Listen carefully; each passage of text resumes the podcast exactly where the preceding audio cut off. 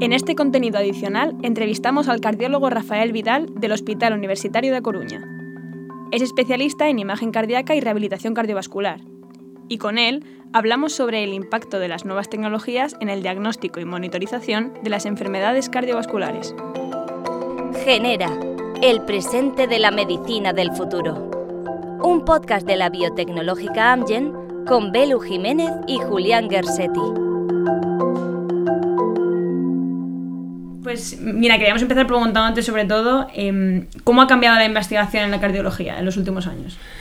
Bueno, a ver, yo creo que es una de las ciencias donde hay más estudios basados en ensayos clínicos, ¿no? Antes era el caso, ¿no? Se pasaba del caso, luego la serie de casos, ¿no? Y bueno, ibas encontrando evidencias y claro, ahora sabemos que realmente para saber si algo sirve o no nos sirve, tenemos que ir a grandes ensayos clínicos y bueno, la cardiología es el ejemplo paradigmático, yo creo, pues ensayos clínicos de más de 30.000 pacientes, etcétera, para intentar demostrar cosas. Eso yo creo que ya ha cambiado todo para fármacos, dispositivos, y bueno, lo que va cambiando es con qué instrumentos estudias tal, porque la tecnología va cambiando, pues igual primero la ecografía, ahora hay estudios que si no haces una resonancia pues ya no tienes información suficiente, eh, pues lo mismo también la genética también es algo que se va añadiendo a los estudios porque no todos los pacientes responden igual, entonces bueno, ha ido una evolución constante diría yo, ¿no? pero principalmente estudios muy bien reglados para evitar pues los sesgos, ¿no? Para que realmente lo que queremos comprobar pues se pueda valorar de forma fehaciente, ¿no? Que no haya dudas, ¿no? sí, que se pueda extrapolar más o menos bien. Bien, y uh, me acuerdo un poco de lo que comentabas a estos ensayos clínicos con tanta cantidad de pacientes que por ahí suena, bueno, complejo de analizar, uno tiende a pensar que las nuevas tecnologías, el Big Data, la inteligencia artificial pueden darnos una mano, ¿no? Eh, ¿Cuál es el futuro para utilizar estas herramientas en el tratamiento de enfermedades cardiovasculares? Pues yo creo que vamos aprendiendo cada vez más, ¿no? De los datos, ¿no? Y a veces los datos tienen cosas ahí escondidas que tú no ves a primera vista, ¿no? Yo creo que esa es una de las ventajas del Big Data y la inteligencia artificial, que te ayuda a descubrir patrones que no, que no conocías, ¿no? Y realmente yo creo que ese es el siguiente paso, ¿no? Que es cosas que nos está descubriendo igual el Big Data, ayudado de inteligencia artificial, pues nos ayuda a, a, ver elementos que no veíamos, ¿no? Pues se habla a veces, por ejemplo, en imagen cardíaca, ¿no? Que nosotros en, en imagen cardíaca vemos la punta del iceberg. Todos los datos que están debajo nos los ayuda a descubrir la inteligencia artificial que analiza muchas cosas que el ojo humano no ve. Vale, ahí de ignorancia, imagen cardíaca, nos referíamos a imágenes del corazón. Sí, exactamente. Vale, Entonces, claro, pues ahí es un ejemplo paradigmático, ¿no? Imagen cardíaca dije imagen corporal, o sea, me refiero a todos los estudios radiológicos. Ahora realmente lo que está almacenado en bit de información, pues realmente lo que tú ves con el ojo es una cosa, pero ahí detrás de esos datos hay muchísimos matices, grises, etcétera, y eso pues te da muchas nuevas informaciones. Y bueno, pues lo mismo puede pasar con patrones de datos que igual no te dicen nada, pero que puestos en conjunto por la inteligencia artificial, pues nos ayudan a ver nuevas hipótesis y nuevas cosas a estudiar. Yo, yo, creo que de primeras vale para eso, ¿no? Para descubrir nuevas cosas que debemos de estudiar, ¿no? Porque bueno, hay mucho sesgo que puede haber introducido entre, dentro de los datos, ¿no? Entonces, bueno, sí que luego necesitas estudiarlo a la manera clásica, probablemente, por ahora, ¿no? Para validar un poco que lo que estamos viendo no sea, como decís, no sesgado. Claro, para ver toda la información y no olvidarnos de nada. Y eso sería un poco el lado, sobre todo, de los médicos y cómo puede ayudar eh, la inteligencia artificial y Big Data a los pacientes, que sería la otra cara de la moneda. Bueno, pues yo, yo, yo creo que eh, al final toda esa información, pues que, que, que, es de los pacientes, ¿no? Porque al final, como muchos sitios se dice, ¿no? Realmente el verdadero propietario de los datos es el paciente, es el que está generando realmente el conocimiento, es el propio paciente que está aportando sus datos, ¿no? Y yo creo que eso es un tema muy importante, ¿no? Porque cada vez se discute más, ¿no? Realmente es el acceso a los datos, la privacidad, pero bueno, el que va a permitir avanzar a la ciencia es el paciente si realmente sus datos los ponen en disponibilidad para que se pueda estudiar por la comunidad científica, ¿no? porque realmente todos esos datos al final el propietario es el, es el paciente. Entonces yo creo que eso viene en su beneficio también, ¿no? porque al final pues esto usar esos datos pues, nos va a permitir avanzar en el conocimiento. Es verdad que son datos que son sensibles, que los pacientes igual podemos ser un poco más reacios a darlos, pero que como comentabas van a ser claves para tener esos, mm. esos matices que, que, os faltan y eliminar los sesgos, ¿no? Sí, no, y luego además siempre cabe la posibilidad de que se pueden anonimizar, aunque bueno, hay quien dice que con tres datos sueltos se puede identificar a alguien, digamos que realmente cuando está esos datos ahí de forma aislada, pues probablemente pues son datos que están sin anonimizados y que es muy difícil llegar a una conclusión de quién pueden ser. Sí, ¿no? que hay Pero ciertas bueno, barreras de seguridad para evitar Sí. eso, sí. Sí, y una de las áreas que también creo tenemos conocimiento donde hay, bueno, o falta ordenar un poco estos datos es en el tema de historias clínicas. No sé, desde tu perspectiva o de tu experiencia. Bueno, aquí podríamos decir que tenemos una comunidad que fue de las primeras en tener historia clínica electrónica porque ardió un archivo y entonces eso fue un acicate para tener los datos fuera de un almacén. Eh, pues realmente eh, eso es muy, muy útil, pero eh, hay que dar un paso más, ¿no? O sea, tener la historia clínica electrónica está muy bien, pero tiene que estar estructurada y que nos permita obtener datos. Si no, pues es un simple repositorio de archivos Word o PDF, ¿no? Que es un poco con lo que estamos trabajando en muchas historias clínicas a nivel de España, ¿no? Entonces, y quizás hay un paso siguiente que ya se está dando, ¿no? De que esas historias clínicas pues estén estructuradas y nos permitan extraer información casi al mismo momento que se está introduciendo esa información, ¿no? Que es lo que, lo que querría la comunidad científica, ¿no? Pues que los datos que tú metes en una historia que se pierde mucho tiempo, pues que eso ya esté generando pues un- información, ¿no? por los factores de riesgo del paciente, qué tratamiento recibió, etcétera, ¿no? No que queden ahí como un documento Word que luego hay que releer Mm. para obtener la información, sino que esa información ya directamente que una vez que entre la historia clínica electrónica ya esté como estructurada. Clasificada, sí. Sí, eso es lo siguiente, yo Digamos creo. que ya el diseño de, de estas plataformas venga pensado para poder optimizar. Que inicialmente simplemente eran depósitos de informes. Eh, pues escaneamos los informes y van ahí. Entonces, claro, eso al final no se puede explotar en ningún aspecto. Con lo cual, pues bueno, es el siguiente paso, pues bueno, es una evolución de Y a esas nivel historias clínicas. de comunidades, digo, ¿hay un consenso de cómo se tienen que hacer? O Desgraciadamente, eh, en esto funcionamos, eh, es una herencia que tenemos, yo creo, de los reinos de taifas, de hace muchos años, ¿no? que solo mantenemos, pero se llaman comunidades autónomas. Hay poca interconexión, ¿no? Se habla mucho de interoperabilidad de los datos, se habla de una historia clínica común, pero son datos muy aislados. O sea, tú un paciente, yo el otro día me dijo, ¿cómo no tiene mi historia? Yo vengo de Valencia y mi historia está ahí. Digo, sí, pero mire, que lo que ponen allí es como mucho sus diagnósticos, no tengo nada más. Entonces, claro, al final la única manera que el paciente maneje sus datos es llevándolos consigo, en el fondo, porque esas historias clínicas no están interconectadas desafortunadamente. Se camina hacia eso, pero claro, cada cual compra su solución que no tiene que ser no tiene por qué ser compatible con la de la comunidad autónoma de al lado. Entonces, bueno, Ya. eso un camino nece- ahí. Es un camino por andar. Muy bien. Sí. Y sobre esto también creo enfatizar en la importancia de estas bueno, historias clínicas y que todo esté también estructurado para poder hacer mejores diagnósticos y poder prevenir ¿no? de mejor manera los Y tratamientos. sobre todo de manera, como comentabas, igual, ya Mm. no solo en España, sino de manera, pues eso, que tú puedas estar, un paciente de Valencia, en Mm. Galicia, pueda a tener acceso a su historia clínica. Sí, no, a ver, y de hecho hay trabajos, volviendo un poco sobre la inteligencia artificial, pues bueno, de enfermedades raras, eh, digamos, explorando la historia, pues se podrían haber diagnosticado si se explorara la historia clínica de una manera estructurada, algún trabajo bueno en España, por ejemplo, pues de la diagnóstico de amiloidosis, ¿no? Si tú re- re- revisas la, la historia, que es una enfermedad rara, revisando la historia clínica, pues se ven detalles que podrían haber dado alertas años antes de que ese paciente pues era un paciente de riesgo de tener una amiloidosis, porque igual tenía pues un túnel del carpo bilateral o había tenido hipertrofia en el electro, Ah, etcétera. que solo- Pues eso No nos permitiría pues predecir la aparición quizás de enfermedades. Muy bien.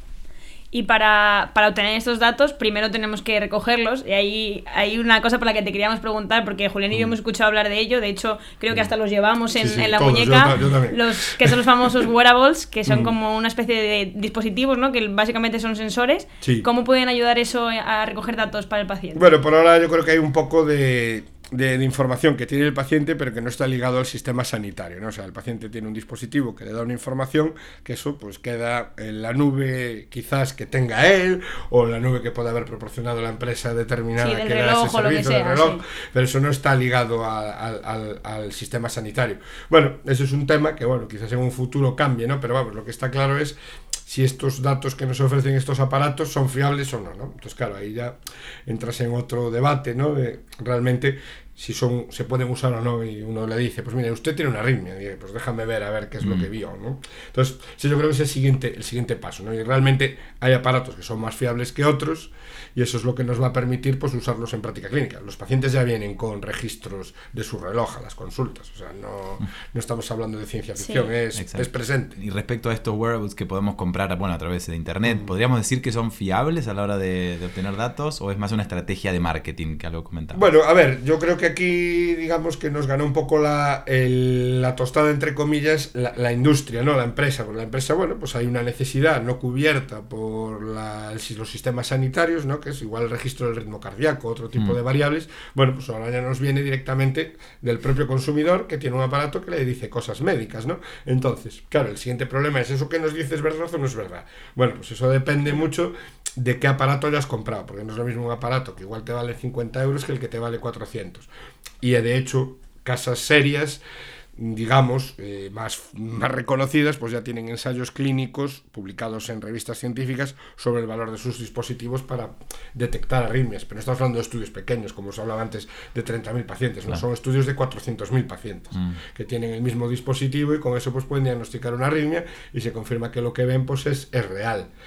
Ha pasado con dos, o están publicados, unos con Fitbit y otros con Apple. Bueno, pues esos aparatos ya están contrastados. Y de hecho la FDA, que es la agencia americana para los medicamentos, pero también para los dispositivos, ha permitido, digamos, su uso médico. O sea que, digamos, Van ganando terreno, digamos, que en este- Hay usos fiables, ¿no? Bien. Pues Fitbit, que lo ha comprado Google, pues, y Apple, pues bueno, tienen aparatos que tienen ensayos clínicos que les, digamos, les otorgan cierta credibilidad, pues por ejemplo, para el diagnóstico de la fibrilación auricular, y eso es, indudable. Y de hecho las guías han cambiado, o sea, ahora las guías clínicas antes no reconocían que un aparato de estos pudiera diagnosticar una fibrilación auricular y ahora en las guías ya está reconocido que si tienes un trazado registrado de más de 30 segundos en un aparato de esos es como hacer un electro. Ah. Entonces, bueno, no, O sea que hay algunos que sí que están, son más sofisticados y son fiables en cierto Sí, modo. Sí, yo creo que cada vez habrá más, ¿no? Lo que pasa es que además van evolucionando, pues igual las primeras versiones fallaban a determinadas frecuencias cardíacas, bueno, Mm. dependen mucho del algoritmo de inteligencia artificial, porque todo al final pues tienen algoritmos, no todos son igual de fiables, hay algunos un poquito más fiables que otros, pero bueno, ya te mueves en un rango que bueno, tendrías que creértelo, ¿no? Y hay otro tema que queríamos eh, tratar contigo porque Mm. ahora recientemente se ha realizado el primer senotrasplante de un corazón de cerdo modificado genéticamente Mm. a un humano y queríamos que nos hablaras un poco de eso y de cómo abre esta, esta nueva posibilidad a la medicina del futuro y en el, sobre todo Bueno. en la parte cardiovascular. yo creo que es, que es, que es interesante, ¿no? Hay quien decía que, bueno, que es un hito, que igual hay que guardar la fecha, igual de cuando se hizo el primer trasplante, ¿no? Hace muchos años, en el año 67 también el primer trasplante fue un desastre. O sea, el paciente no vivió mucho tiempo para contarlo. O sea, realmente Sí. pues son casos siempre muy extremos los primeros casos, ¿no? Realmente este paciente, pues bueno, vivió unos días, ¿no? Después del, del trasplante. Entonces, bueno, es un camino porque, hombre, órganos no son infinitos, eh, dispositivos mecánicos que hay también tienen sus problemas de larga duración. Bueno, eh, aquí es modificar genéticamente un cerdo para que determinados mecanismos de rechazo no se produzcan en un humano. Pues si hay un rechazo agudo, luego hay un rechazo humoral también, luego hay problemas de microangiopatías. Este paciente parece ser que, bueno, lo de las microangiopatías, pues parece ser que fue lo que produjo que hiciera un infarto. ¿Qué sería? Sí, eso- Pues daño en vaso pequeño, ¿no? O Ah. sea, como trombosis en pequeños vasos, que eso hace que el corazón pues disfuncionara, ¿no? Entonces, pues, son muchos mecanismos. Todo lo del cerdo es distinto para el humano. Entonces, aunque Ya. cubras determinadas moléculas, no estabas cubriendo todo. O sea, modificar nueve o diez genes como modificaron probablemente sea insuficiente, ¿no? Es un primer paso. Igual la inmunosupresión también que recibe pues no es lo suficientemente buena. A ver, es un camino, yo creo que es un primer paso. Era un paciente que no tenía más opciones. Pues bueno, esto abre la puerta a seguir mm, experimentando ¿no? Sí. en este aspecto, porque bueno, aún hay un camino por andar, pero bueno, igual a cinco años vista, pues igual hay más opciones mm, realmente, pero bueno, yo creo que esto lleva mucho tiempo la gente hablándose de esto, pero no, no se acababan de dar el paso de hacer esto en un paciente, ¿no? Realmente se habían hecho pues eso del cerdo al mono, pero no se había hecho un tema de cerdo pues en un paciente humano, ¿no? Y bueno, pues eso es un paso, pero bueno, aún queda mucho camino de temas de mejora de rechazo, etcétera, y probablemente haya que modificar muchos más genes, no solo los que se modificaron en este caso. Muy bien. Y siguiendo con el tema también de órganos y esta parte de más de innovación, otro de los conceptos que empiezan a sonar es la ingeniería tisular. Eh, ¿Y qué aportes crees que puede tener, eh, bueno, a nivel de, de si ya un- llegaríamos a ser capaces de crear un corazón bioartificial, por ejemplo? Bueno, pues eso también hay, también hay pasos en eso, ¿no? Ya hay algún corazón total, ¿no? Que, o sea, es un poquito más allá de los dispositivos de asistencia ventricular, ¿no? Porque los dispositivos de asistencia ventricular aún necesitas el corazón, lo conectas a determinadas partes, excluyes un poco el corazón del paciente y es un tema mecánico, ¿no? El siguiente paso es poner algo en el sitio del corazón de forma completa, ¿no? Que es este reemplazo total, ¿no? Entonces, claro, hay modelos como biocompatibles, ¿no? Pero bueno, siguen teniendo mucho problema de formarse trombos, etcétera. Entonces, claro, una de las opciones que se plantea pues es que haya como una dentro de esa estructura mecánica que tengan una cubierta de, tejido artificial que haga más fácil que el paciente tolere ese eso ahí, ¿no? Entonces, bueno, también estamos empezando, ¿no? O sea, esto también es un poco así futurista a día de hoy, ¿no? Realmente, ¿no? A veces también puede estar... Hay otra opción también que es hacer como un tejido alrededor del corazón enfermo para que lata desde fuera. Entonces hay algo como mecánico que ayuda al corazón a contraerse desde fuera también, con otros materiales, ¿no? Sería otra opción, ¿no? Corazón que no trabaja, pues que lo comprimamos desde fuera para que haga su trabajo también. Bueno, y la versión otra es, pues ponemos una máquina y la recubrimos por dentro de material artificial de tejidos que no tenga rechazo. ¿no? Bueno, son opciones de futuro, pero bueno, todavía queda bastante. crees que le queda camino? O sea, sí, a ver, yo creo que vamos a tener que avanzar más, probablemente, pues en temas de estos mecánicos, ¿no? que parece que están empezando a durar bastante, pero bueno, que eso mejorará también la tecnología, porque tampoco la tecnología que había hace cinco años es la misma. Mm. Ahora son menos trombogénicos, duran mucho más, tienen menos problemas de infecciones. Igual este tipo de estrategias, pues a veces te puede valer para aguantar el paciente para que te venga un trasplante de humano como siempre, ¿no? De un órgano humano, ¿no? Claro. Entonces te puede permitir estar en un periodo puente mientras esperas a que te venga un corazón de un donante humano, pues puedes aguantar, ¿no? Porque a veces el problema es la gente que muere en lista de espera, ¿no? Porque no hay órganos que le sirvan, ¿no? Entonces, bueno, esto te puede valer para, pues, aguantar mientras no llega. la calidad de vida mientras... Claro, porque entiendo que esta ingeniería tisular al final lo que busca es eso, ¿no? Crear artificialmente Sí. estos tejidos Mm. para, para evitar pues problemas como de rechazo y de hacer estas coberturas que comentabas, Sí. ¿no? De alrededor. es que, claro, el problema es esto que realmente si tiene duración o no a largo plazo, ¿no? Yo creo que esa es la gran duda, ¿no? Entonces, claro, al final yo creo que mucha gente piensa que van, van a ser como un puente al trasplante clásico, que tenemos supervivencias de casi 20 años. Ya. Que eso, Sí, sí. bueno, pues es... Son evidencias importantes. Claro, sí. o sea, no estamos hablando de pacientes que están con esto y son 20 días, ¿no? O sea, un paciente que se puede trasplantar bien, está ofreciéndose una supervivencia más allá de los 10 años. Entonces, claro, no es lo mismo, el otro son pues opciones igual para alargar la vida uno, do- uno a tres años en un paciente que no se puede trasplantar. Entonces, Claro. claro, es una mejora sustancial, ¿no? Si luego tú puede, te puede permitir llegar a un trasplante de los clásicos, digamos. Muy bien. ¿Y en qué otras cosas podrías decirnos que se está investigando, digamos, de estas que uno suele pensar que son como de ciencia ficción o a futuro desde tu Hmm. conocimiento? Bueno, a ver, yo creo que esto que hemos tocado es de las cosas así más futuristas. Yo creo que, a ver, yo creo que también hay mucho tema de tratamiento con fármacos, ¿no? Cada vez se habla de tratamientos que se tengan que administrar, pues, cada más tiempo, ¿no? Pues eso, ahora tenemos fármacos que igual se dan cada 14 días, pero hay tratamientos que se dan cada 6 meses, hay tratamientos que se están empezando a dar cada anuales, pero bueno, pues que tienen capacidad de modificar un poco los genes y el efecto, pues, se mantiene en, en el tiempo, ¿no? Pues eso, eso yo creo que van a ser avances. Hay gente que eso lo llama como vacunas, ¿no? Lleva mucho tiempo hablando, pues, pues una vacuna para la hipertensión, una vacuna para la aterosclerosis, o sea, fármacos que realmente tú cuando los apliques, pues desaparezca el motivo de esa enfermedad, ¿no? Porque al final hay enfermedades que son porque hay un gen alterado, ¿no? Si tú eres capaz de sustituir eso que está funcionando mal por ingeniería genética, pues has solucionado el problema, ¿no? Realmente. A veces ya pasa con enfermedades raras, ¿no? Que realmente les falta el enzima. El enzima se lo proporcionas al paciente desde fuera y con eso arreglas su enfermedad. Lo ideal sería que el paciente produjera su enzima bien por sí mismo, ¿no? No que se la tengas que dar de forma exterior, ¿no? Entonces yo creo que en, en fármacos vamos a tener, yo creo, cosas de tratamientos que se busquen efectos a, a, a largo plazo, o sea, que tú tengas que administrarlo muy poco para que favorecer que no se le olvide, pero no es lo mismo tomarte una pastilla todos los días o incluso dos veces el- al día que que te pongan una pastilla o bueno, que te pinchen algo o te pongan una pastilla que su efecto dura un año, pongamos por caso, ¿no? Pues Claro. eso es mucho más ventajoso para el paciente, mucho más cómodo. También mejor para el sistema, ¿no? Más, más barato a lo mejor probablemente. Bueno, igual a largo plazo sí, porque igual el efecto lo hace mejor y eso pues reduce problemas. Si el paciente se olvida, pues igual sigue teniendo sus enfermedades y sus complicaciones. En cambio eso, pues bueno, inicialmente lo que puede verse como más caro, igual a largo plazo pues es más beneficioso, ¿no? Que a veces es lo que cuesta cuesta ver, ¿no? Que a veces una cosa, igual la innovación es muy Mm. cara, pero reduce mucho el gasto de la enfermedad, porque cuando uno tiene una enfermedad, el gasto se multiplica. No es lo Sí. prevenir siempre va a ser más al final es más barato que tratar la enfermedad. Y también creo que tam- tuvimos claro a partir de otras entrevistas que pudimos hacer que los hábitos de vida son condicionantes, ¿no? A la hora de evitar Sí. también estas Sí, yo creo que eso es fundamental, ¿no? De hecho, a ver, hay quien quiere suplir los hábitos de vida pues poniendo un aparato, ¿no? En plan, bueno, pues si tienes este aparato, pues ya te va a ayudar a hacer mejor las vida. cosas, ¿no? Yo sé, pues hay quien dice, no, le ponemos un wearable, entonces va a andar más.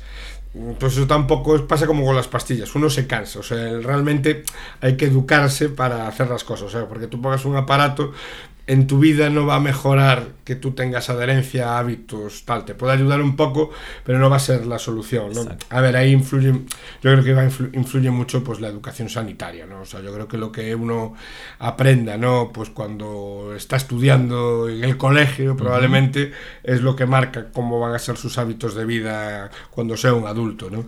Igual hay que incidir más en eso, ¿no? Porque es donde se fijan más los hábitos cardiosaludables, ¿no? O sea, igual intentar reeducar a un señor de 50 años es tarea imposible. Ya, ya tiene los hábitos enviciados, ¿no? Sí, muy establecidos. Entonces, claro, igual intentar actuar antes es donde puedes tener más beneficio. Ya una vez que tienes la enfermedad a unas edades determinadas, hombre, hay gente que tiene mucha fuerza de voluntad y puede cambiar su forma de ser, ¿no? Pero es más difícil. Pero al menos eso, tener la información en el momento adecuado y quizás mm. quien piense en una asignatura, ¿no? Que incluya este tipo de, mm. aprendizajes que creo que al final son útiles para todos. Sí, no, no, está claro. Mm. Y pues mira, pensando en esos niños que ahora están en el colegio, queríamos... Eh, eh, hablar contigo un poco con una visión de futuro, de cuando, pues, en 2050, que estos niños ya serán adultos, eh, por ejemplo, ¿tú crees que la las enfermedades cardiovasculares van a dejar de ser la primera causa de muerte en el mundo? Es, es, es, complicado, ¿no? Porque al final, al final es una forma de envejecer, ¿no? Yo creo, ¿no? Es igual, estamos siempre un poco en la misma dualidad que si el cáncer o las enfermedades cardiovasculares, ¿no? Al final el cáncer, pues son errores genéticos que se van desencadenando a lo largo de la vida, que puedes tener más o menos predisposición por cosas que te pasan desde fuera, pero también vas a tener temas de, digamos, familiares o por las propias mutaciones que tú tienes. Y luego, pues bueno, también las arterias del organismo pues también pueden envejecer más o menos rápido, ¿no? Entonces, claro, es complicado. A ver, eh, sí que se sabe que, bueno, pues por ejemplo, hablando del colesterol, se sabe de estudios así de poblaciones grandes que, bueno, cuanto más tiempo lo tengas bajo, pues probablemente es más difícil que se formen placas de ateroma. Lo que pasa es que eso implica pues, un tratamiento muy intensivo desde edades tempranas, ¿no? Porque, bueno, eso al final se ve que cuanto más tiempo tienes el colesterol alto, más daño te hace en el tiempo, ¿no? Entonces, cuanto más bajo lo tengas durante mucho tiempo, menos daño estarás sufriendo sobre las arterias del cuerpo, ¿no? Entonces, bueno, quizás haya que cambiar un poquito la óptica en muchas enfermedades para actuar antes, ¿no? Eh, o yo que sé, pues si tienes un familiar diabético, pues igual tienes muchas posibilidades de ser tú diabético, ¿no?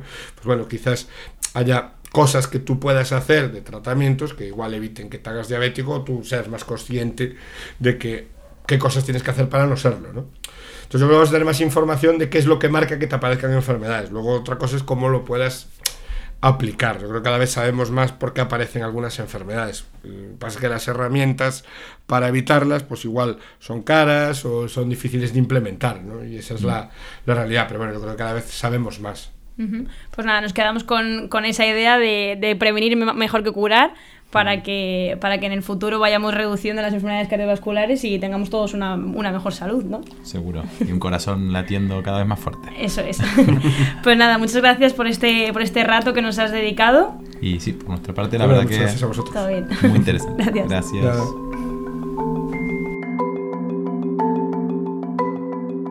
Recuerda que puedes suscribirte a nuestro canal para acceder al resto de episodios y entrevistas completas como la que acabas de escuchar. Genera, el presente de la medicina del futuro. Un podcast de la biotecnológica Amgen.